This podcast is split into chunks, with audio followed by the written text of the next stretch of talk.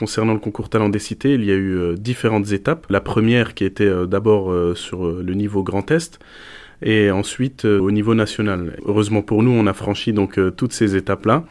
On a récemment remporté euh, au niveau national le prix administré par, le, ministère de, la politique de la ville.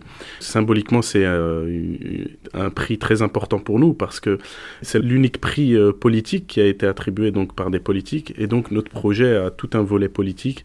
Aujourd'hui, c'est une fierté pour nous et une grande réussite. Les légumes d'à côté, c'est une entreprise qui revalorise des légumes.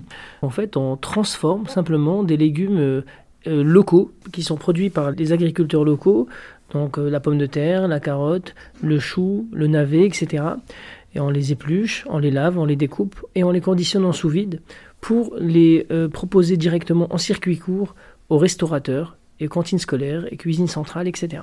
Alors en ce moment, en fait, on souhaite acquérir une ligne de production pour euh, pouvoir développer notre euh, capacité de, production. Pour cela, il nous faut des fonds. Ce concours nous permet d'augmenter euh, nos fonds pour, pour cette ligne. Nous, on est ouvert si, si des gens sont intéressés pour nous aider à, à, réaliser ce projet qui est très intéressant pour le territoire de Colmar et alentour, pour le territoire alsacien, pourquoi pas?